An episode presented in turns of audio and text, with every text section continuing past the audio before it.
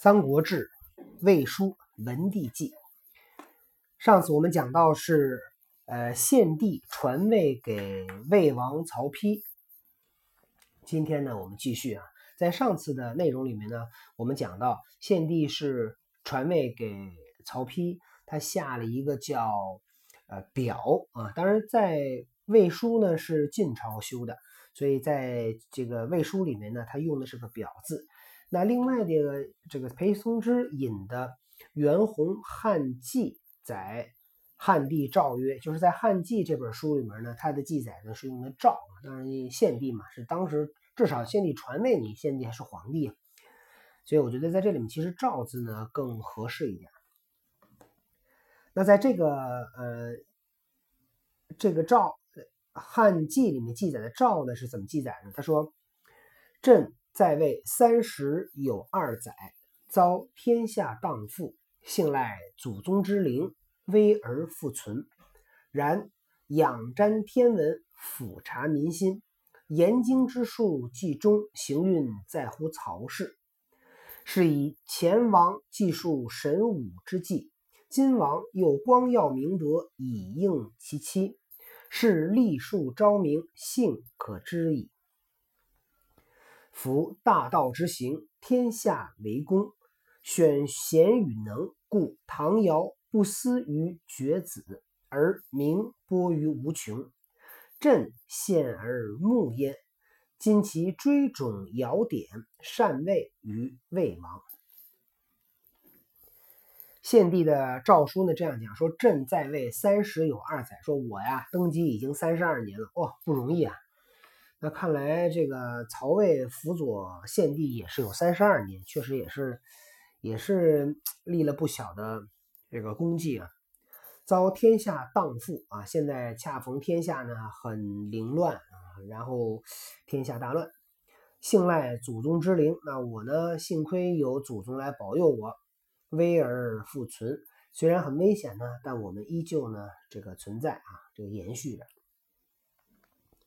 然仰瞻天文，俯察民心。可是我看这个天文啊，天象，然后呢，往上看看天象，往下看呢，看老百姓的这个民心，老百姓是怎么想的？言经之术既中，行运在乎曹氏。言经之术呢，指的是按照这个五行运说，汉朝行的是火运。所以言经之术既终，就是汉室的运数呢到头了，这个王朝呢基本上已经这个运数呃要结束了。行运在乎曹氏，那么曹氏的这个那就是接下来呢，应该是看上去是曹氏要要要当家了。是以前王记述神武之际。那么前王指的是曹操啊，魏王曹操，因为曹操已经去世了嘛。那么前魏王曹操呢，立下丰功伟绩，今王又光耀明德以应其期。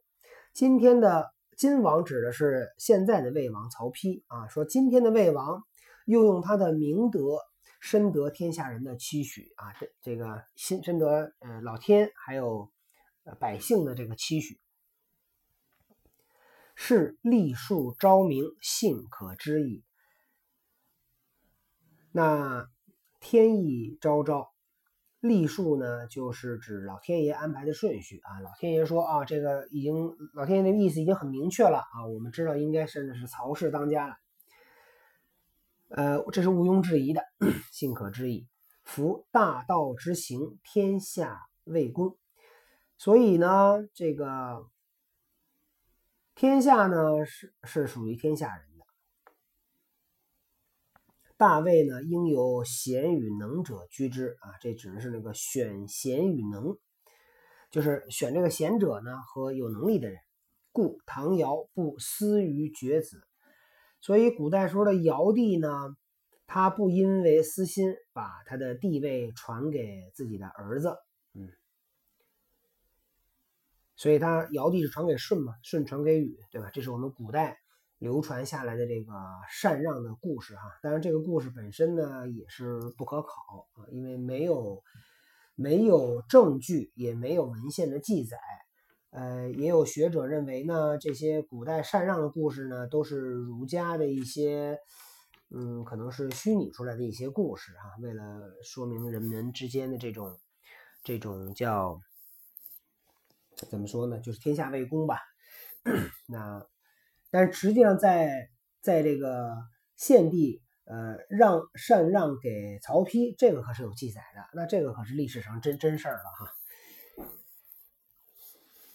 而名播于无穷，呃，那么因为唐尧没有私心，把位子让给了舜帝，所以唐尧呢被后人所记住啊。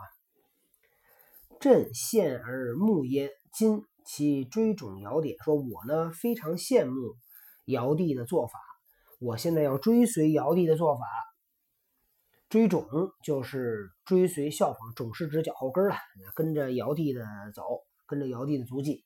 禅位于魏王，说我要把这个位子呢让给这个魏王。那这一段呢记载的就是汉帝下的诏书。呃，裴先生呢又引了另外一段注啊。那么这段注里呢记载了这样的一个故事。呃，他说呢就是献帝传载善待众士曰，就是就是说在有另外一本书叫献帝传，专门给献帝立的传。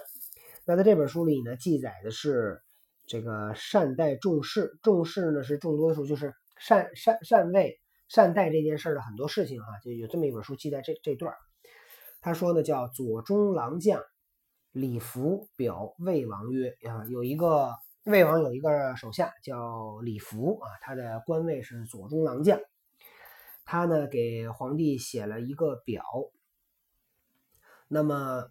这个这个表呢，呃，被后人呢把它称为叫善代和浮称表啊，就是有关这个浮称的事了。